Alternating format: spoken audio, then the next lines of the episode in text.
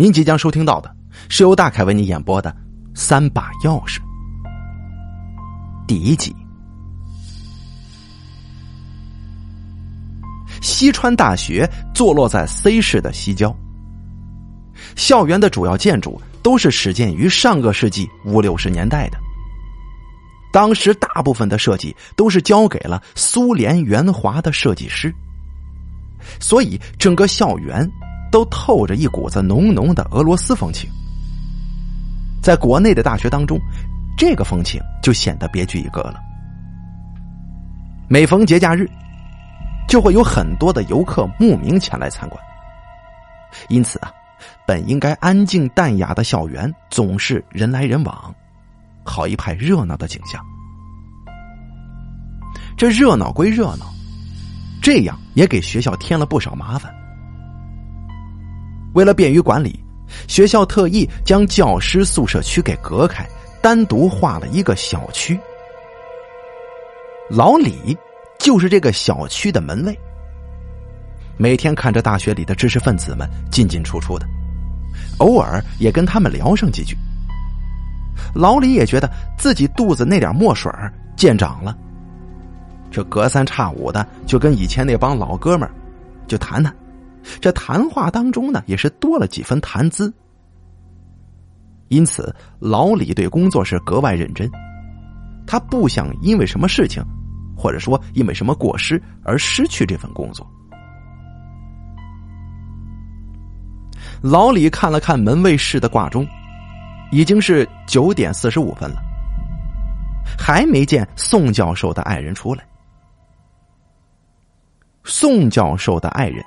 姓陆，在西川大学附属第二医院做护士长。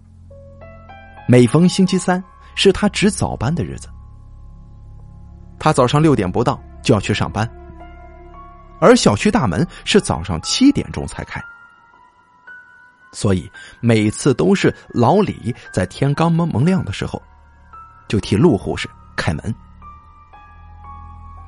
今天老李五点半就醒了。准备起床给陆护士开门，可是他一直等到七点钟，也没见陆护士过来。难道说今天陆护士不上班？老李暗自纳闷：这不会吧？要是这样的话，他会提前跟自己打招呼的。应该是睡过头了。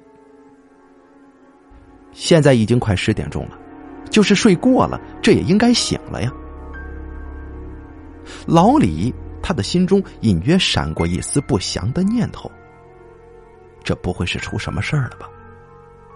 老李决定去敲门看看。宋教授的家在十一栋三单元十四号，整整七楼啊，把老李爬的是气喘吁吁的。这七楼。只有宋教授一家。老李站在新安装不久的防盗门前面，忐忑不安的就敲起门来了。敲了许久，也不见有人应门，老李就有些慌了。他大声叫了起来：“陆护士，在家吗？我是门卫老李啊！”叫了三四声，这门里边还是没什么动静。宋教授这个星期又去 Y 市出差了，这两口子没孩子，家中只有陆护士一个人在。可是眼下这怎么叫也不应门，老李还真的就慌起来了。他转过身子，一口气跑下楼，冲到门卫室，翻开那本又破又旧的电话簿，找到了西川大学附二院的电话号码，就急忙打了过去。喂，妇儿院吗？我找陆护士长。拨通之后，老李满怀希望的开口问：“啊，对不起啊，陆护士长今天没来上班。”对方似乎手头正有什么事儿，不耐烦的说：“哦，那麻烦了，再见。”老李放下电话，这心里顿时就七上八下的，仿佛是热锅上的蚂蚁一般，坐立不安。想来想去，老李决定先给学校保卫处打一个电话。大约十分钟之后，保卫处的干事小钟和小田过来了。老李简单的向他们交代了一下情况。保卫处的两个干事又跟老李回到十一栋三单元，向宋教授的邻居打听一下。据说呀，昨天晚上陆护士下班以后就回家了，也没见他再出去。照邻居的说法来看的话，他应该还在家里呀。宋教授在外市出差，一时之间联系不上。这保卫处的干事就商量了一下，决定啊，先把门撬开，看看情况再说。这个时候已经是上午的十一点四十三分了。公安局接到报案的时候。是中午十二点一刻，报案人是西川大学保卫处的干事钟宝华。他说，在大学教师宿舍区宋玉德教授家中发现两具尸体，其中一具是宋教授的爱人陆美娟，而另外一具是大学化学系副教授徐自川。接到报案之后，刑警队立刻出动了大批人马，赶到西川大学。这带队的是刑警队长屈真，他是一名经验丰富的老刑警了，曾经破获过不少的大案要案。尸体是在教授家发现的，在卧室里，两具尸体穿戴整齐，手拉着手躺在床上。这现场也没发现什么打斗、挣扎的痕迹。经过初步检验，二人都是死于氰酸钾中毒。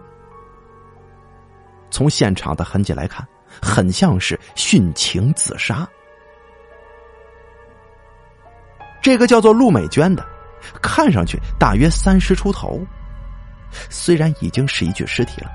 不过，可以依旧看得出他的皮肤保养的很好，甚至比此时还在大口呼吸新鲜空气的曲真，他的皮肤还要好。脑中刚刚闪过这个念头，曲真不禁苦笑起来。他摸了摸自己那张粗糙的大脸，发现今天又忘了刮胡子了。宋教授的家。是一套三居室，除了夫妇俩的卧室之外，还有一间书房，一间会客室。厨房跟卫生间在客厅的另一头。曲真想了想自己在刑警队宿舍那不足五十平米的陋室，这脸上啊就露出了羡慕的表情。曲队长，在想什么呢？是不是在羡慕大学教授的生活呀？说话的是刑警侦查队员吴栋国，他是去年才进刑警队的，因为身材啊比较瘦弱，所以被大家冠上“瘦皮猴”的外号。不过这小子办起案来，可是比猴还精呢。哎呀，后悔当年没怎么好好读书啊，要不然咱如今也能混个大学教授当一当啊。曲真感慨的说。吴栋国笑了：“ 哎呀，不过这大学教授也是要戴绿帽子的嘛。”曲真正色的说：“行了，少在这里贫嘴了，还不抓紧时间去调查调查这两个死者的关系。”吴栋国扮了个鬼脸，就转身离开了。曲真再次看了看现场的这间卧室。房间大约有二十个平米左右大，窗户向北面开。这室内布置的挺简单的。靠南墙的是一张双人床，两头各有一个床头柜。这窗边是梳妆台，门边是大衣柜。床头柜上摆着半杯水，这杯水呢已经交给技术科的小吕去检验了。手下的刑警在现场一片忙碌，个个来去匆匆，一脸凝重的表情。唯有曲真一个人到处晃来晃去，这看起来呀，就好像是个大闲人。可是此时他的大脑已经开始紧张的工作了。下午六点钟，死者的丈夫宋玉德从 Y 市赶了回来。在客厅里，曲珍第一次询问了宋玉德。这个宋玉德是一个矮个子，站在身高一米八一的曲珍面前，真显得有点滑稽。他戴着厚厚的老式玻璃眼镜，鼻子在眼镜的重压之下，就像是发育不良一般，变得十分扁平。对于您爱人的事儿，我们感到十分的遗憾。不过呀，我们还是得按照程序来办事，所以请您节哀。先请尽量配合我们工作吧。曲真跟宋宇德握了握手，啊，我我明白，我明白。宋宇德就像是鼹鼠一样点点头，望着面前比自己整整高一个头的刑警队长，他显得有些不知所措。请坐吧。曲真指了指沙发，哦，好。宋玉德慢慢的在沙发上坐下了，他脸上惊恐的神情多过悲伤，大概是他一时之间无法接受这样残酷的事实吧，又或许这是他平生第一次跟警察打交道。请问，您认识徐子川吗？曲真问道。宋玉德连忙点了点头，说：“啊，我我我认识，认识，他是我同事，我们都是一个系里的。那你跟徐子川的关系怎么样？”“啊啊，这这个呀。”宋玉德拘谨的交缠着手指，“我跟他只是停留在见面打招呼的程度。我我这个人呢，比较内向，不太擅长跟人交往。”“哦。”那么，您在印象当中，徐子川有没有来过您家呢？宋玉德歪着脑袋苦想了很久，说道：“好像，呃，去年年初有一次，那天家里下水管堵了，我正要出去请人来修理，我就在楼下遇到了他。他听说我家下水道堵了，然后就很热情的上来帮我修好了。”啊，是这样啊，那当时您爱人在吗？啊，我我爱人在的。宋玉德好像明白了什么，不禁脸上一红。那么从那以后，在您的印象里，徐子川就真的没有再来过您家吗？是啊。曲真看了看手中的笔记本，说道。案发之前，您一直在 Y 市出差吗？啊，对对对，是参加 Y 市呃举办的一个学术研讨会。那您出差的时间是？啊，原定是从十月二十六号到十月三十号的。嗯，今天是十月三十号，悲剧大概是昨天夜里发生的。曲真一边自顾自的念叨，一边快速的在笔记本上写着什么。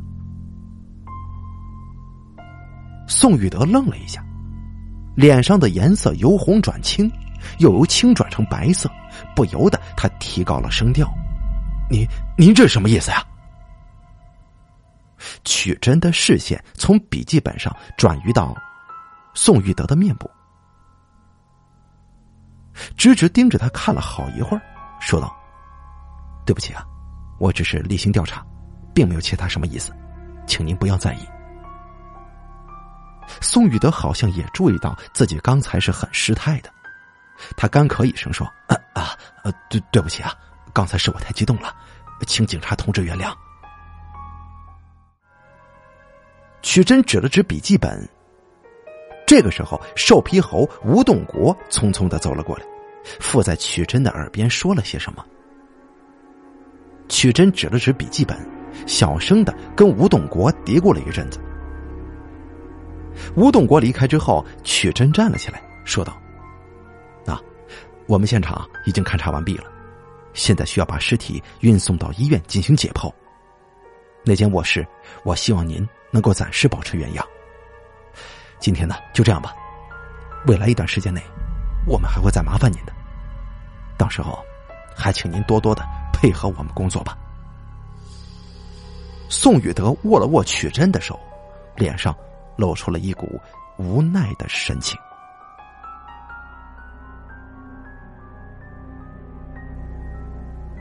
第二集，刑警队的会议室内，一群刑警围坐在一起，氤氲缭绕的烟雾弥漫四周。就算是福尔摩斯，恐怕也会被眼前的浓烟给吓一跳的。以为是哪里失火了呢？依我看呐，这是一起殉情自杀的案子。说话的是老李，他也是个老刑警了，经验非常丰富。嗯，经检验，我们在床头柜上发现的那个水杯里面还有致命剂量的氰酸钾。这水杯上有美娟，还有徐子川的指纹。虽然氰酸钾是严格管制的化学药品，可是徐子川是大学化学系副教授，也不是不可能弄到氰酸钾。更何况现场窗户封锁，没有丝毫被破坏的痕迹，这防盗门更是从里面反锁了。不论呢从哪方面看，都像是自杀。附和老李的是小潘，他是前年调来刑警队的。当时就是跟着老李办案，所以他很自然而然的就相信老李的判断。曲真没有表态，而是转向吴栋国说道：“小吴啊，你情况调查的怎么样了？”吴栋国拿起笔记本说：“我先调查了一下死者的邻居，据他们说，倒是从来没见过徐子川来过陆美娟的家。”不过，徐子川是单身，一个人住在单身宿舍里，这左邻右舍经常换人，彼此都不太熟悉。他的私生活情况，我们是不好掌握的呀。陆美娟的丈夫宋玉德经常去外地参加学术研讨会，而陆美娟又需要在医院值班，所以当宋玉德出差在外的时候，陆美娟一般都是一整天都不回来。单单从两个人邻居那里，这也问不出什么有价值的线索来呀。啊，是这样啊。那么徐子川的邻居就一次也没看见陆美娟跟他在一起吗？曲真问道。没有，似乎这两个人呢都特别小心，估计每次都应该是在外面幽会的。那么关于徐子川跟陆美娟的事儿，他们身边的人都没有一丝察觉吗？曲真问：“根据陆美娟的同事说，这案发前一段时间，经常看见陆美娟一个人在那里发呆，还常常听见她唉声叹气的。他们就问她出了什么事儿，这陆美娟却啥也不说。我看呢，有可能想的就是这件事儿。”吴栋国看了看笔记本，说道：“曲珍点了点头，嗯。”尸体检验的结果是陆美娟跟徐子川都是死于氰酸钾中毒。大致的死亡时间是十月二十九日晚上九点到十一点之间。不过，我们发现陆美娟死，她已经怀有两个月的身孕了。究竟陆美娟肚子里的孩子，父亲是宋玉德还是徐子川？我们呢还需要做进一步调查。什么？你？你说，美娟她有了孩子。听到这个消息，宋玉德大吃一惊，连鼻梁上的眼镜都差点跌落下来。曲真点点头说：“是的，从我们检验的结果来看，您的爱人在去世之前已经怀孕两个月了。”啊，这，这，宋玉德的脸色铁青着，咬牙切齿的说。这个孩子一定是他跟那个混蛋生的。您是怎么知道的？曲真奇怪的问。呃呃，这宋玉德一愣，他看了看曲真身旁的吴栋国，表情尴尬的说：“这个，这个既然是配合警察同志的调查工作，那我就索性说了吧。我跟我的爱人结婚以来呀，一直都没有孩子，所以我们曾经去医院检查过一回。这这检查结果是我患有男性不育症。”说到这里，宋玉德的脸已经红成一片了。所以呀，美娟肚子里那孩子根本就不可能是我的。听到这里，曲珍眯起眼睛，哦了一声。这个呢，是我个人隐私，希望警察同志能够替我保密啊。宋玉德看了看曲珍，又看了看吴栋国，小声的说：“啊，你放心好了。”那是自然。曲珍一边说，一边从衣兜里掏出香烟，抽出一根，递给宋玉德。“哦，谢谢了，我不抽烟的。”宋玉德连忙摆手。曲真笑了笑说：“啊，那您不介意我在这里抽烟吧？您请随意啊，请随意吧。”宋玉德忙不迭的说。听到这话。吴栋国也赶忙接过曲珍递过来的烟，点着之后就抽起来了。曲珍一边抽烟一边站起来，在宋宇德家的客厅里到处转悠。慢慢的，他转到防盗门前：“您的门锁换了吗？那天门反锁了，打不开，保卫科的人是把门锁撬坏了才进来的。”啊，呃，哦。宋玉德先是一愣，然后才明白过来曲珍说的是什么。他回答道：“昨天我大门口的锁是陈锁匠换的，这大门没锁可不行啊。怎么，你们这里治安情况不太好吗？我看您这门倒是挺新的，是才换的吗？上个月我们家呢，原先的木门被小偷给撬过了。”不过没撬开，只是把锁眼给捅坏了。我们呢就干脆换了一个防盗门。这小偷倒是不怕了，却没想到发生这样的事情啊！曲真打开防盗门，到处瞧了瞧，乐呵呵的说：“哈，这牌子的防盗门还不错呀，挺结实的。改天我也换一个。怎么，这这这刑警队里边也得防小偷啊？”宋玉德惊诧的问：“不是不是，我说的是在我父母家中。”，曲真傻笑着说。宋玉德一脸狐疑的看着曲真，搞不懂他葫芦里究竟卖的是什么药。从宋玉德家里出来，曲真对吴栋国说：“你去找找那个陈锁匠。”问问之前宋玉德家里用的是什么样的锁？哎，这这曲队长，这跟锁有什么关系啊？曲真意味深长的看了看吴栋国，就是不清楚，所以才得调查吗？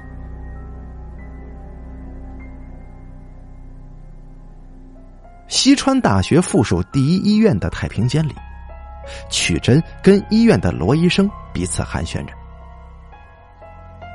罗医生同时也是西川大学法医学专业的客座教授，经常受警方的委托检验尸体。穿着白大褂的罗医生看上去很年轻，甚至脸上还顽强的长着几颗青春痘呢。藏在眼镜片下的小眼睛时不时的闪出孩子一般的顽皮目光，一点也看不出他是一个教授解剖课程的大学教授。这尸体啊，没有挣扎的痕迹，他们两个都没有。你也知道，这氰酸钾是剧毒，所以死者中毒之后很快就死了。单从尸体上来看的话，也不能排除他杀的可能性。两个人的死亡时间很接近，关于这一点，之前的验尸报告里也是提到了。我也认可之前关于死亡时间大致在十月二十九日晚上九点到十一点之间的判断。不过，我认为那具女尸的死亡时间可能略早于男尸。罗医生一边说一边摆弄着领带。那么，那具女尸腹中的孩子怎么样呢？曲真急切的问。这才是他亲自跑过来医院的原因。啊，你说孩子呀？检验结果出来了，那具男尸的确是女尸腹中婴孩的父亲呢。罗医生好像突然才想起来似的，心不在焉的说：“哦。”曲真的眼中露出了笑意，果然不出所料。他想，不过。就是为了做这个鉴定，可费了我老大劲儿了。你不知道啊，那具体的步骤过程可他妈麻烦了。罗医生自顾自的喋喋不休的说着：“好好好，我明白了，你辛苦了。等这个月工资发了，我请老弟你去搓一顿。”曲珍拍了拍罗医生的肩膀：“嘿嘿，哪里呀？你你这也太客气了。”见到目的已经达到，罗医生的脸上露出了得意的笑容。他话锋一转，说道：“哎，到时候不如咱们去吃火锅呀！我知道在玉石街转角有一家火锅店，味道相当不错，价钱还公道，童叟无欺。这最重要的是那里的老板娘长得还很漂亮呢。哎哎哎哎，人呢？”等罗医生从幻想当中回过神来的时候，才发现曲真已经急匆匆的离开了太平间。锁匠那里，你调查的怎么样了？回到刑警队，曲真一碰到吴栋国就开口问：“之前宋玉德家中用的，就是那防盗门原配的锁，喏，就这种。”吴栋国从办公桌上拿起一个锁，说道。你从哪弄来的？我从哪弄来的？我在锁匠那儿买的。这锁匠还真他妈黑呢，这一点价也不跟我讲。吴栋国气鼓鼓的说。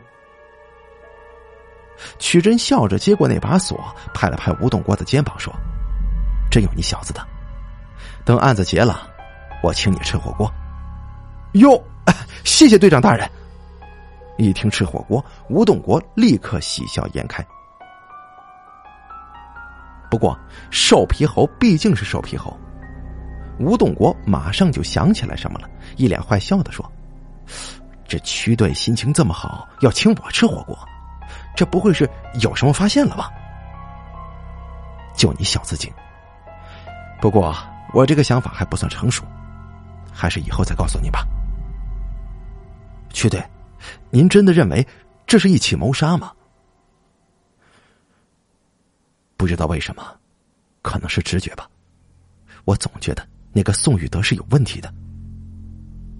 曲真拿出笔记本对吴栋国说：“还有些情况，你再去调查一下。咱们也不能凭空的去怀疑一个人嘛。”说着，曲真对吴栋国面授机宜起来。第三集。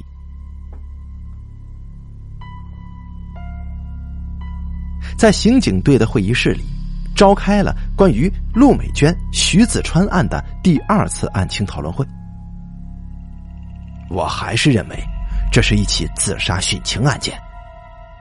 老李抖了抖烟灰说：“陆美娟怀上了徐子川的孩子，可是自己的丈夫宋玉德偏偏又没有生育能力，他不想打掉自己跟徐子川的爱情结晶，索性干脆就跟自己的情人。”一起殉情自杀，彻底摆脱这索然无味的生活。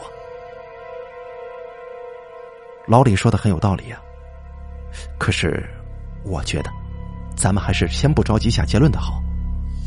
这个案子还有几个疑点需要解决。曲真说着，我们调查了案发当天陆美娟跟徐子川的行踪，发现并没什么异样。吴栋国接着说：“据陆美娟的同事说，案发当天，陆美娟的情绪很好，还跟大家开了个小玩笑，根本就看不出什么自杀的迹象。他的同事还说，因为第二天要值早班，陆美娟那天下班之后就直接回家了。我问过家属区宿舍的门卫，那天他曾经在大门口看到陆美娟回家。根据当时的时间推算，陆美娟的确是下班之后就直接回家了。徐子川的情况基本如此。案发当天，他上午和晚上都是有课的，下午则是待在家中没出去。徐子川晚上的课是从十九点到二十一点半。据学生们说，他在课上看不出有任何的异样。还有一个细节值得注意：徐子川下课之后，一个学生曾经向他请教一个问题。据那个学生所说，当时徐子川看了好几次表，就像是很赶时间似的，回答的也很匆忙。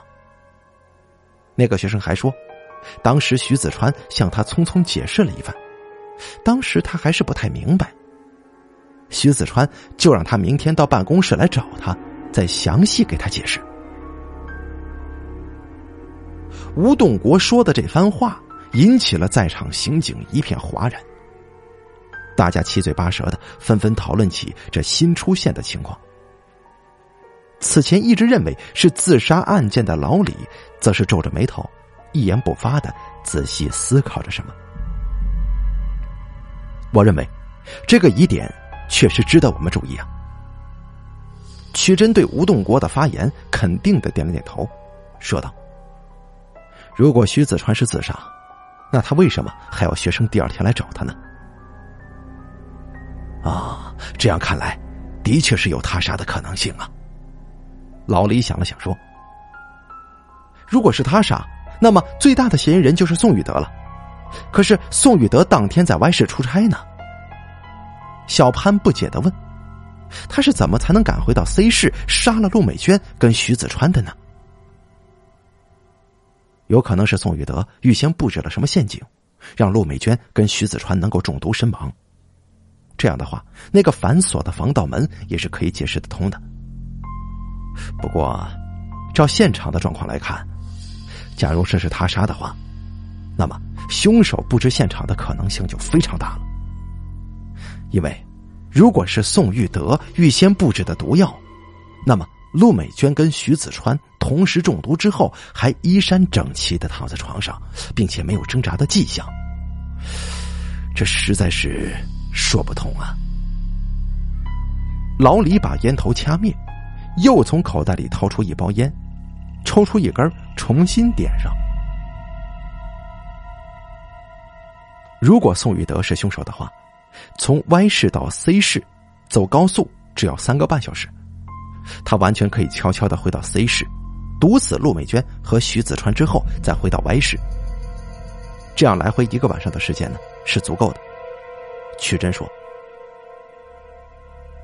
可是，假如宋玉德是凶手的话，那么他布置完现场之后，是怎么把那道防盗门反锁上的呢？”小潘疑惑的说：“，这个呀，其实很简单，任何人。”都是能够做到的。什么？曲真一语惊人，从外面反锁，这不就是侦探小说上制造的密室手法吗？现场的刑警顿时就七嘴八舌的议论起来了。等大家逐渐安静了，曲真站起来，拿起粉笔在黑板上画起了示意图。大家请看这里。这儿是宋宇德家防盗门的式样。那天我仔细观察了一下，发现这道门窥探栏开关有问题。正常的窥探栏在门外是关不上的，只有在门里才能关上。可是这道窥探栏却可以在门外关上。曲真指了指黑板说：“假如凶手在布置好现场之后。”把防盗门的窥探栏打开，再把一根顶端系上一圈绳子的棍子，从窥探栏外面插进去。棍子一头的绳子套在防盗锁的门栓上。然后凶手在外面关上门，利用杠杆原理，用棍子把门栓拉上，再慢慢的把棍子收回，从外面关上窥探栏。这样的话，不论是什么人，都能在外面轻而易举的反锁上防盗门，从而制造一个密室的假象。其实说穿了呀，都是很简单的事儿。曲真看了看众人，下结论似的说：“所以这下一步的重点是调查一下案发当天宋玉德的不在现场证明。”会议在刑警们议论纷纷当中就结束了。当初这个看似简单的自杀殉情案，此时此刻已经变成了疑点颇多的凶杀案。虽然不知道队长的直觉是否正确，但是参与调查的刑警们都隐隐感觉到了肩膀上的压力。会后，刑警们在曲真的指挥之下，兵分两路，一路奔赴 Y 市调查宋玉德在出差期间的行踪，一路则在西川大学里具体调查案发当日的情况。而曲真决定再次拜访宋玉德。此时已经是十一月中旬了，陆美娟的遗体经过司法鉴定完毕之后，交由宋玉德火化，并且举行了葬礼。徐子川由于父母早已去世，又孤身一人，所以他的遗体交由老家来的一个远房亲戚火化，孤零零的安葬在公墓的一角。宋玉德由于家中的变故，已经向学校请了长假，所以曲真直接去了他的家中。宋玉德见到曲真再次来访，宋玉德显得有些意外。他慌忙请曲珍坐下，泡上一杯清茶。曲珍也不客气，径直在沙发上坐下来了。这三番两次的过来打扰你，实在是过意不去啊。曲珍一边假意寒暄着，一边观察宋玉德的神色。哪里哪里啊？这这都是配合警察同志的调查工作嘛？啊！宋玉德的脸上看不出有什么不自然的地方。我今天过来呢，主要是了解一下您在案发前后歪氏的行踪。曲真假装不经意的说道：“哦。”宋宇德拖了长语调，他满腹狐疑的透过镜片，仔细打量着曲真。这么说？您是怀疑这是一起凶杀案？您还怀疑我就是凶手吗？当然了，这仅仅只是怀疑。从理论上讲，我们怀疑任何人。曲真喝了一口茶，笑着说：“如果您是无辜的。”一定会积极配合我们的调查工作，以便早日证明您的清白。我说的对吗？那是当然了，我一定积极配合，一定积极配合。被曲真将了一军，宋玉德只有顺着他的话来说了。看着宋玉德那副如坐针毡的样子，曲真觉得暗自好笑。他知道。此时的宋玉德心中一定是万分不爽。这个，呃，我能问一下吗？你们为什么认为这是凶杀案呢？宋玉德按耐不住，先问了一句：“啊，是这样的，我告诉你，您可别告诉别人呢。”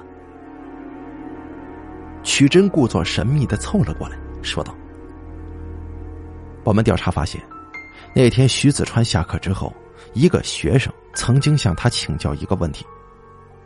根据那个学生所说，当时徐子川看了好几次表，就像是要赶时间似的，回答的问题也很匆忙。那个学生还说，当时徐子川向他匆匆解释了一番，当时他还是不是很太明白。徐子川就让他明天到办公室来找他，再给他详细解释。说到这里，曲真意味深长的看了宋玉德一眼。说道：“您明白了吗？如果说徐子川是自杀，那他为什么还要那个学生第二天过去找他呢？哦，是这样啊。宋玉德喃喃的说：“宋先生，您是不是想到什么了呀？”我想，会不会是美娟先毒死了徐子川，再自杀的呢？曲真托腮思考了一阵，说道：“嗯，的确是有这个可能，我们会仔细调查的。不过，咱们现在还是先来谈谈您吧。”啊啊，这倒也是啊。宋玉德苦笑一下，也端起茶杯喝了一口。先从十月二十九日说起吧。说着，曲珍从口袋里掏出笔记本，做记录状。哦，呃，让我想想啊。宋玉德皱起眉头，想了一会儿，说道：“十月二十九日上午，我去西川科技大学参加一个座谈会。”中午在科大的招待所吃的饭，下午我去拜访了科大的谢成良教授，因为我曾经拜读过他的一篇论文，很想就他论文当中所提及的一些问题跟他进行讨论。我们在他家里一直聊到快五点，谢教授邀请我吃饭，我谢绝了，我就回了宾馆了。曲真一边记。一边在心里飞快的进行计算。回到宾馆已经快五点半了，我吃了饭，觉得挺累的，就直接回房去了。因为第二天上午一大早我就得去西川科技大学的研究所参观，我想早点休息，所以我就看了一会儿电视，就睡了，一直睡到第二天早上服务员敲门叫醒我为止。第二天，服务员什么时候把您叫醒的？呃，大概是六点半左右吧。怎么会这么早呢？哦，呃，那是因为我们上午七点半就要乘车去科大的研究所，那个研究所离 Y 市市区还有大概两个小时的车程，所以啊，得早起才行。为了不让自己睡过头，我特意让服务员第二天早上六点半过来敲门叫醒我。哦，是这样啊。可是前一天您睡得不是很早吗？睡得这么早，也害怕早上起不来吗？啊？曲真笑得很狡猾。这是因为我这个人睡觉睡得很死，一般的闹钟啊都不大容易把我叫醒，而且我也不太习惯早起，所以才会这样做的。哦。原来如此啊！这个时候，曲珍腰间的呼机响了。曲珍拿起来看了看，对宋宇德说：“对不起啊，咱们今天的谈话到此为止，打扰你了，我得有事儿，马上回局里。如果有什么不明白的地方，我们随时还得过来打扰你呢。”啊，哪里哪里啊，随时欢迎警察同志啊！宋玉德连忙站起身来。送曲珍出门，望着曲真的背影，宋玉德的嘴角不自然的抽动了一下。厚厚的玻璃镜片后面反射出两道诡异的目光。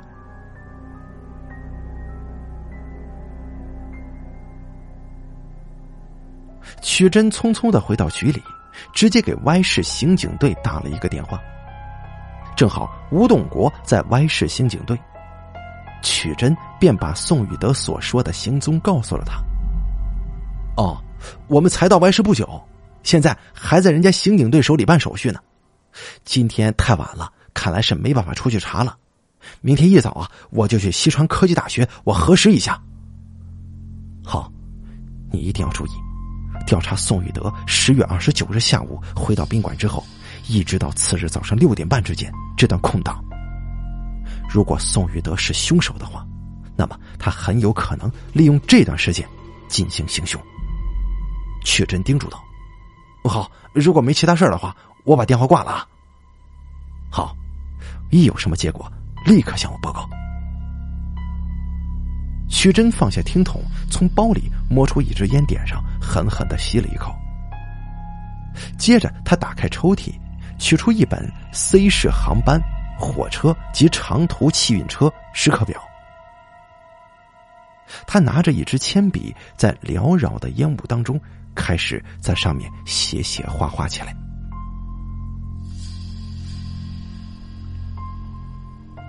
几天之后，吴栋国带着他的调查结果从 Y 市回来了。曲真召开了第三次陆美娟、徐子川案的案情讨论会。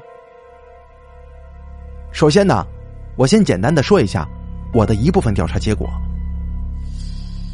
这次会议上，第一个发言的是吴栋国。他看着笔记本说：“宋玉德所说的，他十月二十九日从上午到下午的行踪完全属实，都有人可以证明。实际上，宋玉德是从十月二十九日五点半之后消失在众人视线之内，直到第二天早上六点半被宾馆的服务员叫醒。”在这之间，整整十三个小时里，没有人见过宋玉德。按照宋玉德的说法，他是一直自己一个人在房间里睡大觉。当然，除了这个以外，我还担负着另一部分调查工作。关于这部分调查工作的结果，我准备等曲队谈完他的看法之后再补充说明。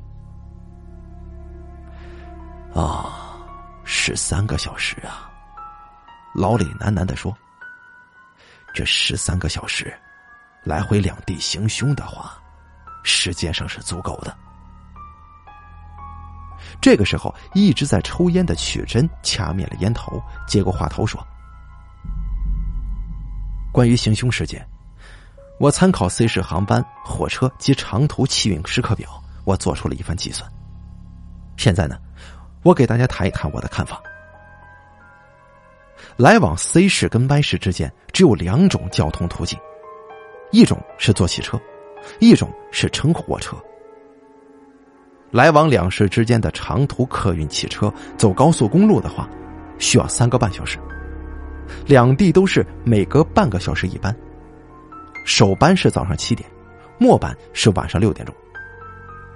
来往两市的火车只有两班，一班是快车，早上十点半由 Y 市发车。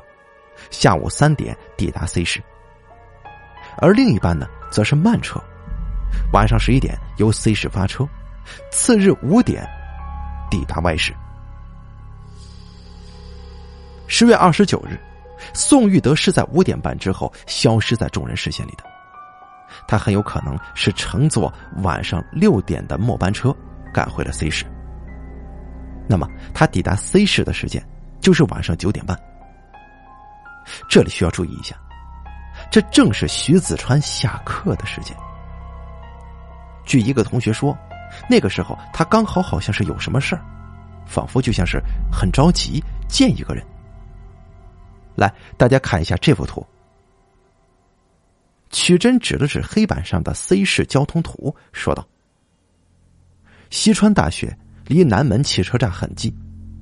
宋玉德九点半抵达汽车站之后。”打的的话，只要短短十分钟就可以赶到西川大学南大门。很可能就是他约徐子川下课之后见面，然后趁机毒死了徐子川跟自己的妻子陆美娟。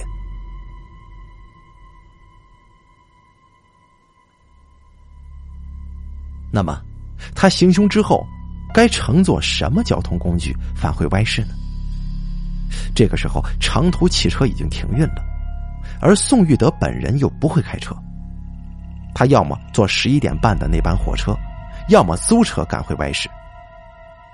关于最后一点，我们已经调查了 C 市几乎所有的出租车公司。十月二十九日晚上，并没有人租车赶往 Y 市。不过，我们并不能排除宋玉德利用一个有车的帮凶送自己返回 Y 市的这种可能性。但是，我认为。像宋玉德这样小心谨慎又极富心机的人，不大可能让一个帮凶来参与自己的杀人计划，让自己的把柄轻易的掌握在别人手中。所以啊，我认为，宋玉德行凶之后，极有可能就是乘坐十一点半的那班火车返回 Y 市的。说完，曲珍重新取出一支烟，点燃了，抽了起来。这个时候，吴栋国继续说：“现在呢，由我来说一说另一部分的调查结果。根据曲队长的思路，我拿着宋玉德的照片去了 Y 市的长途客运站，找到了十月二十九日那趟末班车的司机跟乘务员。司机和乘务员并不能确定那天宋玉德。”搭乘那班车，但是根据他们的回忆，那天的乘客当中有一个穿着长风衣的矮个子男人。本来他的位置是前排，可是他一上车后就主动换到了最后一排，就这么一言不发的坐着。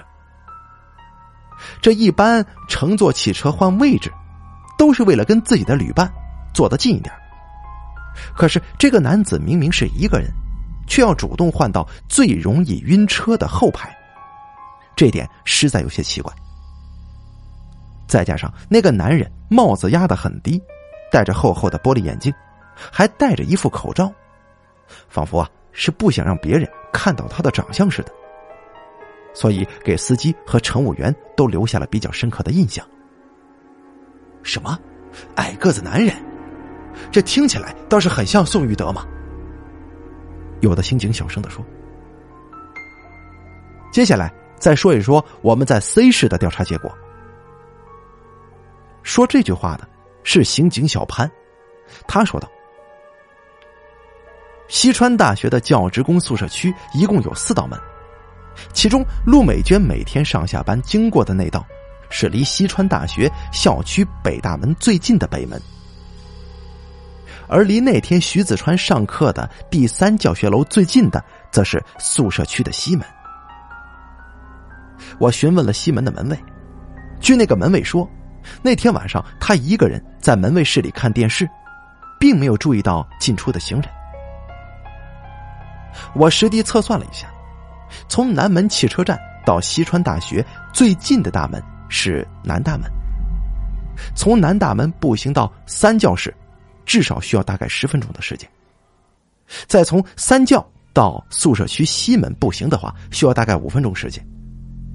如果从南大门直接到宿舍区西门，则是大概需要十分钟时间。从南门汽车站到宋玉德家，坐出租车到西川大学南大门，再从南大门步行到宿舍区西门，这是最近的路线了。嗯。从宋玉德九点半抵达 C 市，到赶上十一点半的火车，这中间呢一共有两个小时的空档。除去从南门汽车站到西川大学大概十分钟的车程，从西川大学到火车站半个小时的车程，寻找出租车、提前进站等等消耗的时间，以及小潘刚才提到从宿舍区晚访校区南大门的时间。宋玉德还有大概五十分钟的时间行凶，所以如果宋玉德是凶手的话，那么大致的行凶时间可以确定在十月二十九日晚上九点五十到十点四十之间。这跟我们的检验结果互相吻合。曲真总结似的说：“五十分钟啊，毒杀两个人在布置现场，这时间显得有点仓促了。”不过，这手脚麻利的话，是应该能够完成的。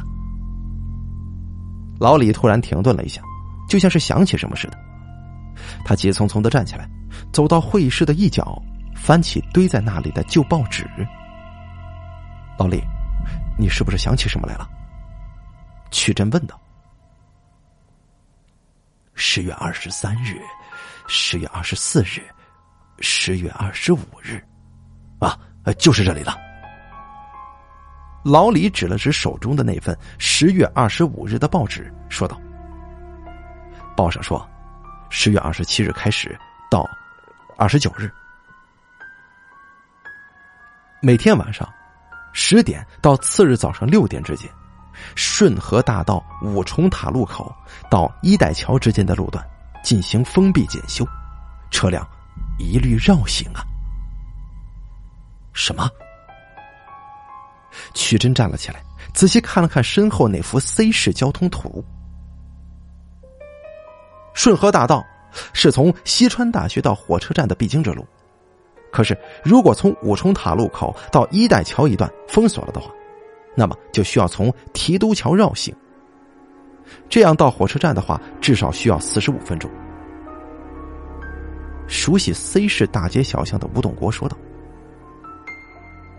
什么？四十五分钟？”曲真喃喃的说。两道眉毛他紧紧的拧在一起了。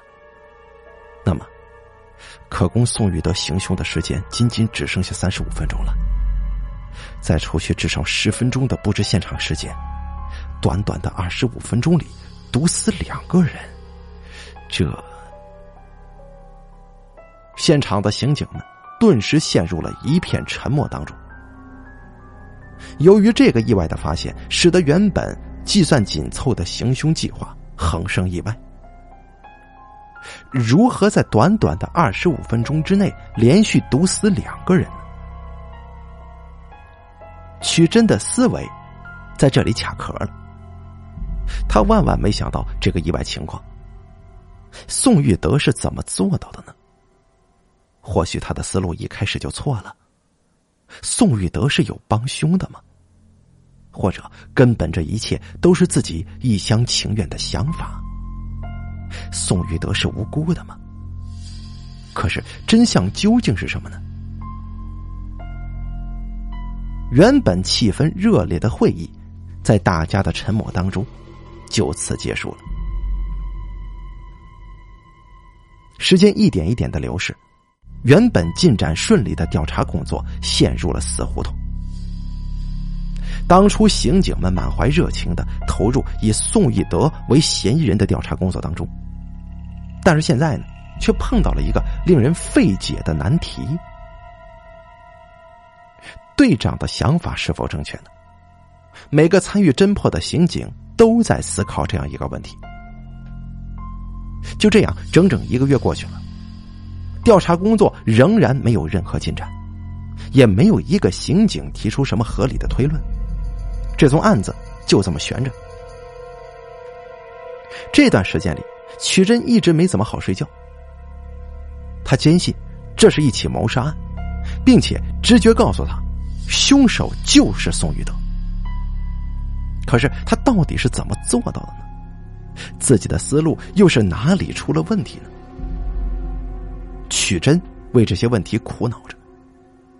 曲真感到通向真相的道路竖起了一道坚实的大门，只要打开这道大门，那么整个案件的真相就浮现在眼前了。可是，打开这道大门的钥匙。到底在哪里呢？由于调查工作一直没什么进展，刑警们甚至都无法证明这是一宗谋杀案。迫于压力，陆美娟、徐子川案于十二月正式以自杀结论定案。曲真无奈的接受了这个事实，他觉得这是他刑警生涯最大的失败之一。但是自己却无力改变这一切。打开那道通向真相的大门，他的钥匙究竟在哪里？